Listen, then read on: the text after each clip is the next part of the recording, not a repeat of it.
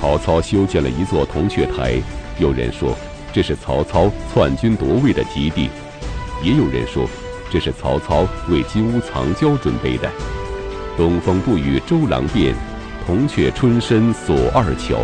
唐朝诗人杜牧就认为，如果赤壁之战是曹操一方获胜的话，就会将东吴美女大小二乔藏娇于铜雀台上。那么，曹操到底为什么修建铜雀台？关于铜雀台还有哪些传说呢？请继续收看《汉末三国》第二十八集《铜雀成天》。汉末三国群雄逐鹿，给大家留下了很多这个脍炙人口的故事。除了赤壁之战，让这个迁客骚人时常缅怀之外，在小说之中和赤壁之战有着莫大联系的铜雀台，也是文人的最爱。那么，这个铜雀台到底是怎么回事呢？相传，曹操消灭了袁氏兄弟，占有河北之后，夜宿邺城。有一次呢，半夜里呢，他见到这个金光由地而起啊，从地里哭哭哭往上冒金光，哎呦，看来这儿有宝贝，所以就派士兵来挖，一挖，挖出来一只铜雀啊，不知道哪年哪月的，反正一只铜雀埋在这儿了，给挖出来了。手下的群臣谋士一看，说这是吉祥之兆啊，特别是大谋士荀攸就给他讲。昔日舜母梦见玉雀入怀而生舜，今得铜雀，亦吉祥之兆也。曹操一听这话，大喜啊！那吉兆祥瑞，谁不高兴啊？于是决定建铜雀台于漳水之上，那以彰显他平定四海之功。铜雀台完工之后，曹操和手下的文臣武将。或者在这儿商议国家大事啊，或者呢就是诗文自娱。因为这个曹操手下文臣武将甚多呀，人谁不抱求富贵之心啊？这些个文臣呐，就给曹操戴高帽子，啊，拍主公的马屁。拍着拍着呢，就经常建议曹操：啊，您呐，干脆自己当皇上算了。但是曹操当时还真没这么想。为什么呢？一来孙权、刘备经常说曹操名为汉相，实乃汉贼，就用这个理由号召天下英雄豪杰讨伐曹操，说曹操有王莽之心，有不臣之心，要篡汉自立。那咱要是真称帝了的话，这口实可就坐实了。二来呢，当时朝廷当中忠于汉朝的人也很多。很多人建议曹操放弃军权，老老实实的做个富家翁。啊，国家有不算笨的皇帝，您老人家就享清福就完了。你已经平定了四海，削平了海内。如果你把政权还给皇上，估计孙权、刘备也不敢公开不听朝廷号令。所以，这个曹操有这两点顾忌，虽然他很想。废汉自立，但是他不敢。对于曹操内心的真实想法，汉献帝琢磨不透。皇上很担心受怕，生怕哪天曹操不高兴，就把自己给了给结果了，所以只好不断的扩大曹操的封地，官职没法升了，已经是丞相了，那封扩大他的封地。曹操呢，为了平息朝野内外对自己有不臣之心的猜测，就写了一封让县自明本志令。啊，写了这么一篇文章，为自己辩白。在这篇文章里边，他回顾了自己的戎马生涯，并且说自己根本就不想当皇帝，而是对汉天子一直忠心耿耿。当然了，曹操这个让县封给他的这个县，他不要了。其实是个表面文章，那因为曹操让的县啊，后来封给他儿子了，肥水没流外人田，而曹操在朝中的威势也是一天比一天强大。到了建安十七年，皇上下诏啊，说曹操在拜见皇帝的时候，司仪只称官职不称名字；入朝见皇帝的时候，不必迈小步向前疾走，可以佩剑穿鞋上殿。赵操赞拜不明，入朝不趋，见履上殿，如萧何故事，其实也如董卓故事。权臣都有这几项特权，王莽也这样，入朝不趋，不用小跑，穿着鞋，带着宝剑上殿，赞拜不明，不用叫自己的名字。参见陛下。在这个电影《赤壁》里，这一点倒是表现的很准确。这年冬十月，啊，曹操想率军东征孙权，啊，手下谋士董昭就跟曹操讲了，那说自古以来，人臣拯救国家的功劳，从来没有丞相您这么大，啊，有您这这么大功业的人，也没有长久居于臣属的，啊，说现在呢，您就是不当皇帝，大家也觉得您要这个篡位。所以咱何必当这个虚名？干脆咱就坐实了，完了。那反正你就是不当皇帝，也没人说你好。那么董昭跟曹操说这句话，其实就是劝进。大家伙一商量，那我们曹丞相应该再升一步啊。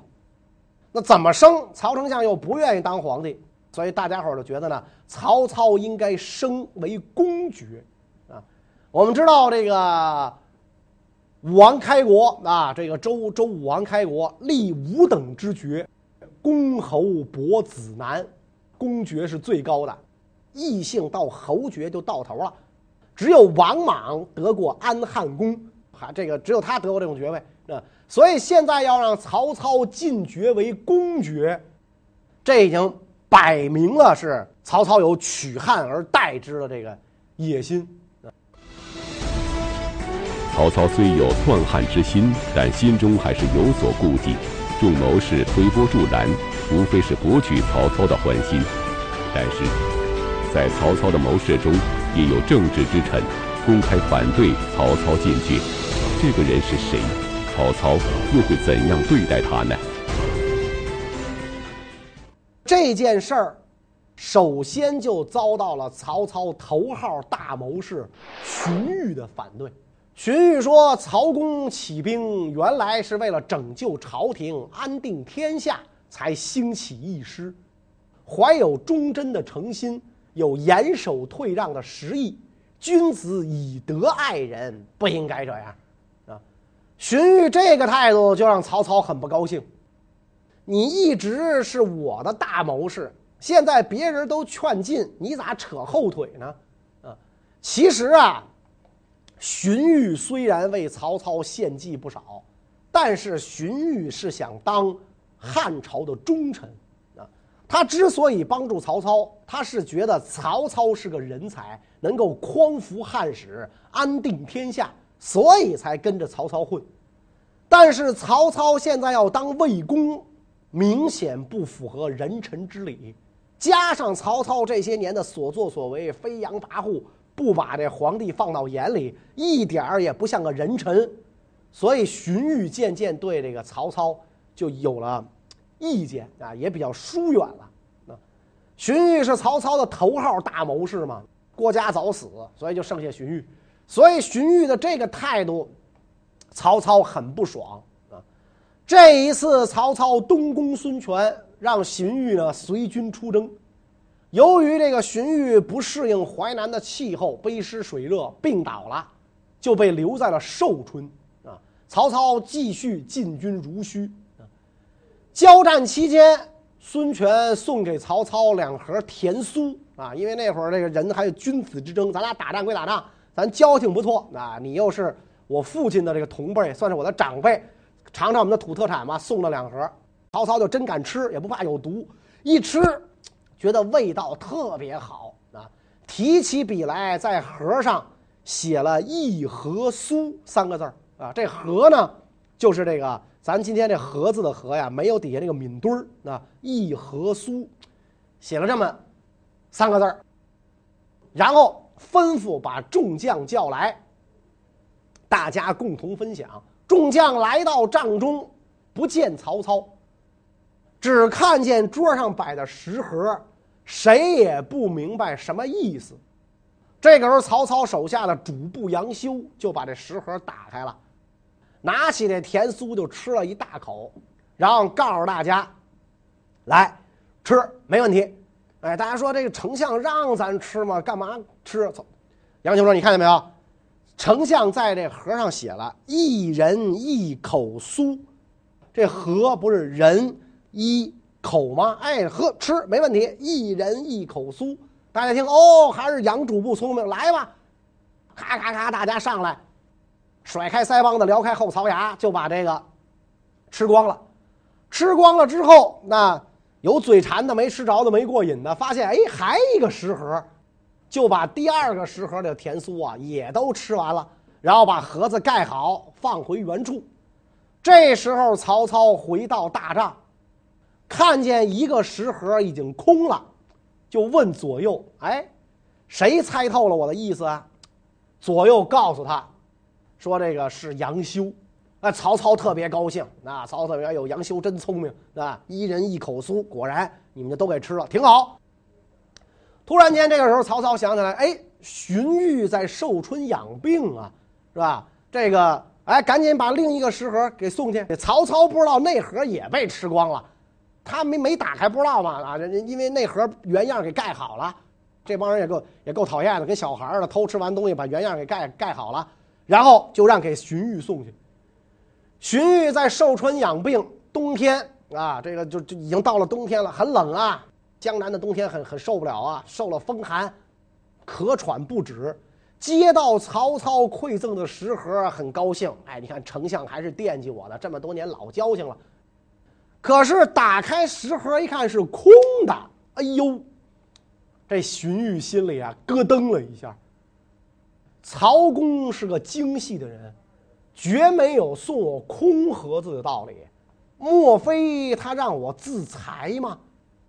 莫非他真有不臣之心？啊他要是真这样，我也就没必要活下去了。要不然，我就得帮他为虎作伥；要不然，我就得自己找死。干脆我自己死了算了啊！所以荀彧啊，就服毒自尽了。但这就变成了一桩这个公案了哈，就无从去考证了。你说曹操知道不知道这盒是空的，还是说他？他不知道这是一误会，荀彧自杀小心眼儿了，还是说曹操明知道这盒是空的，故意逼死荀彧？那这就仁者见仁，智者见智，死无对质。反正荀彧一死，曹营当中是没有阻力了啊。《礼记》当中说到：“天无二日，土无二王。”虽然如愿晋升为魏国公的曹操，在朝中的地位已经无人可敌。但毕竟还有大汉天子临朝，身为人君的汉献帝，眼看着曹操一步一步地向自己的地位逼近，他真的能够坐视不管吗？汉献帝自从迁都到许昌之后，完完全全成了一个摆设，也就能够紧紧地保住自己的皇位而已。左右随从侍卫，没有一个不是曹操的人。这个献帝身边有个议郎，经常为汉献帝啊分析时事、进献对策，遭到曹操的憎恨，就被杀了。汉献帝并不是一个弱智，所以曹操这么对待他，把他当做傀儡，实在是难以忍受。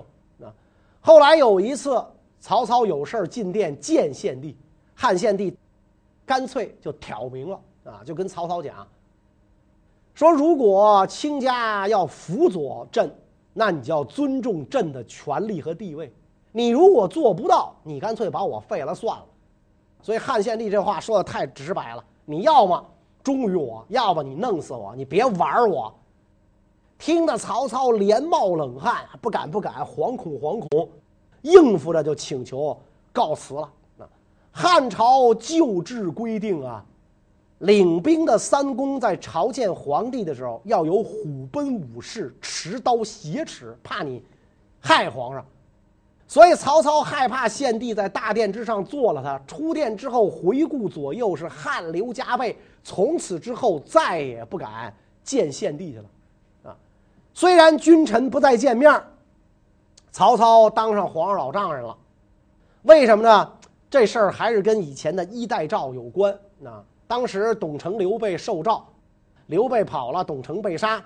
董承的女儿呢是献帝的爱妃，怀有献帝的骨肉。啊，曹操杀掉董承之后，要把这个董承的闺女董贵人也杀死。献帝多次向曹操求情啊，你能不能放过朕的骨肉？曹操不同意啊，所以董贵人也死了。啊，连府中无辜的婴儿也死了。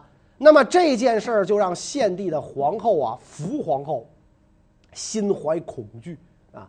曹操这么蛮横，想怎么对付皇帝就怎么对付皇帝，那我这皇后看来也危险啊！啊，我老公要完了，那我不也完了吗？所以就写信给自己的父亲国丈伏完，谈了曹操逼迫皇帝的这些凶恶行为。但是呢，天下没有不透风的墙。建安十九年，这件事儿被曹操知道了啊！曹操非常愤怒。皇后和他爹看来对我有意见呢，这不行，这得弄死。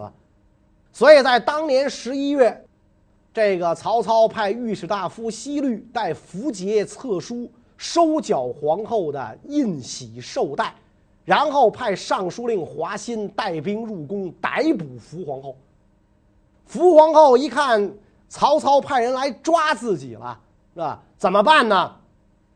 关上宫门，藏在夹壁墙里。结果这个华歆呐，目无君上，砸门破壁，抓着皇后的头发，把她拖出来了。当时汉献帝在外殿，皇后披发图显过，啊，就是光着脚，披着头发从皇帝身边过，执地手曰：“不能复相活耶？”说你你不能救救我吗，陛下？结果皇上说什么呢？我亦不知命在何时也，我还不知道我哪天死呢。所以皇后就被关在宫中的监狱里幽禁而死。她生的俩儿子都被毒酒毒死了，兄弟宗族亲属一百多人被害。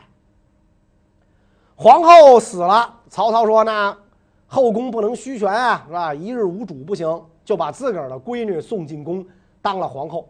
还有另外俩女儿呢，在宫中当贵人，所以曹操就变成皇上的老丈人了。到了建安二十一年，曹操由魏公变成了魏王，正式异姓封王。第二年，曹操又有了几项特权，啊，用皇帝专用的旌旗，出入同帝王一样，称景弼，实行戒严清道。那他戴的王冠。冕旒冠十二条旒，跟皇上一样。诸侯只能九串，他十二串。乘金根车，以六匹马驾驶，设五十副车，等于从礼数上讲，跟皇帝的规格没区别了。典于花甲的曹操已经成为了不戴皇冠的皇帝，于是他就开始考虑接班人的问题。曹操有五个儿子，长子战死，幼子早夭。剩下曹丕、曹彰和曹植三个儿子。曹彰不爱读书，曹操认为他难当大任，于是就只剩下了曹丕和曹植二人。曹操犹豫不决，到底应该选哪一个当接班人呢？曹丕自幼通读古今经传、诸子百家之书，多才多艺，而且呢，善于骑射击剑，文武双全啊，并且这个文武两道啊都有相当高的造诣啊。文的方面，他的诗风雅韵集，非六朝人主所及，开文人七言诗之先河啊。以前的诗都是五言诗，他的这个文章《典论论文》这篇文章是中国文学批评史上最早的一篇文学专论。对后世的文论很大的影响啊，而且这个以武而言呐，说文的方面没得说，武的方面精于骑射，更精于击剑啊。在他的这个一篇文章当中，他记载了一件这么一件事儿，说有一次他跟平鲁将军刘勋、奋威将军邓展一起喝酒，其中这个邓展精于武艺，号称空手入白刃啊。所以曹丕呢就跟那个邓展谈论起剑术来，聊着聊着，俩人说不到一块儿去啊，那干脆咱比划比划吧，就以正在吃的甘蔗为剑，下殿交手啊。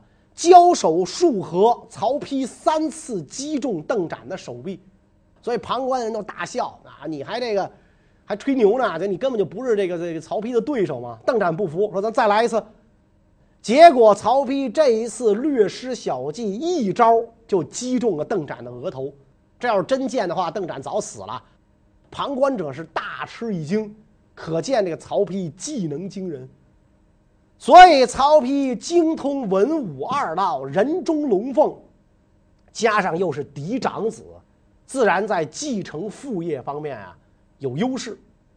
不过这个人比人是气死人，一山更比一山高。那人外有人，天外有天。曹丕很强，他弟弟曹植还强。曹植字子建，自幼聪慧，十余岁便能通读诗文。出言为论是落笔成文，深受曹操的喜爱。所以曹操不是说吗？天下之才若有，若是一旦，曹植独得八斗啊！所以这才有才高八斗之说啊。然后我跟曹丕，我们俩一斗，剩下一斗你们分。曹植的这个聪慧还表现在学识渊博、机智敏捷上。每一次进谏，曹操问他问题。甭管问什么，不加思索，应声而对。古今罕见的天才，曹操是唯才是举啊！他能占那么大的地盘，就是因为爱才。一看自己儿子这么有才，能不特别宠爱吗？但是这个曹丕自打这个建安十六年，就成为武官中郎将，当了丞相的助手，因为他是嫡长子嘛。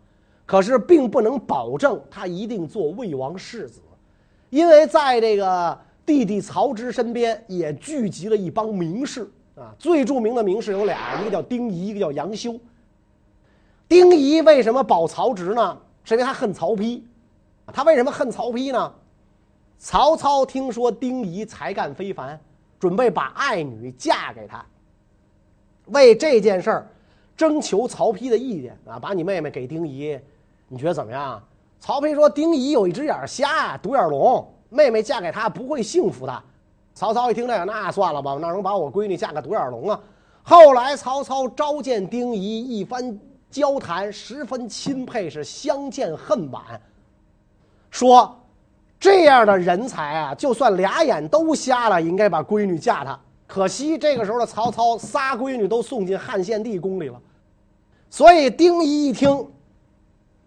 失去了当魏王姑爷的一个良机，这是因为曹丕从中作梗，使自己好事未遂，恨曹丕，就倒向了曹植一边。杨修是丞相主簿，在曹操身边办事，秘书长，对曹操的言行举动、思想感情最为了解。他知道这个曹植受宠，曹植也知道杨修的地位作用，并且羡慕他的才智。所以双方就主动靠拢，建立起了不同寻常的友谊。那曹植给杨修写信：“数日不见，思子为劳，想同之也。”好几天没见你，也想你，我都想病了。我觉得你也应该这样，说明关系很亲密。但是曹植虽然受宠，身上啊文人气太浓。有一次，曹操带兵出征，曹丕、曹植共同送到路边。曹植称颂曹操的功德，出口成章，旁边的人都赞赏不已。曹操也很高兴，那曹丕就感到很惆怅，若有所失。没我弟弟这么大才，你瞧人家一张嘴说的，没没辙，尿灌在镶金边人嘴儿好，咱没辙。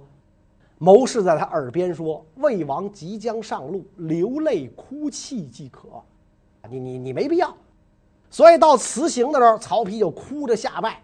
曹操和部属都很伤感，是吧？哎呀，老父这么大年龄了还要出征哭，大家要觉得，你看曹植啊，就是嘴儿好啊，诚心不及曹丕。啊，曹丕这上边得了分了啊，从此之后就更加谨慎老实啊。他特别跟这个有独士之称的贾诩关系好啊。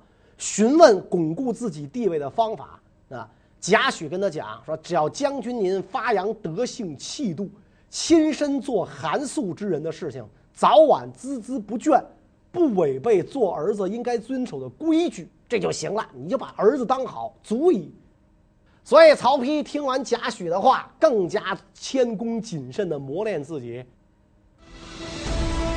素有独士之称的贾诩，不仅足智多谋，更是曹操的近臣。曹操在选择曹丕还是曹植的问题上犹豫不决，便询问贾诩的意见。贾诩会如何回答呢？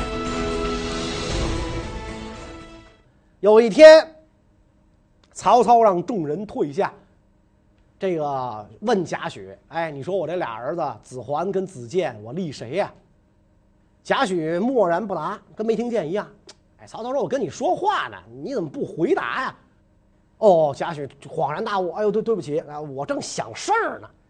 曹操说：“你想什么事儿呢？我问你话，你都不回答。”贾诩说：“说我在思考袁本初、刘景升故事耳。”这话一说完，曹操是哈哈大笑。那贾诩太聪明了，我没说让您立谁，我就想这袁本初跟刘景升、袁绍、刘表他们俩当初怎么干来着？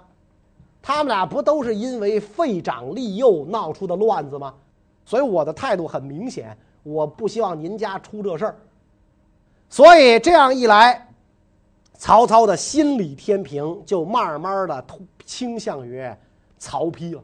那曹植才气过人，但是呢，这个诗人才气也害了他，恃才傲物，身边的人大多华而不实，在跟曹丕的争斗当中就落了下风。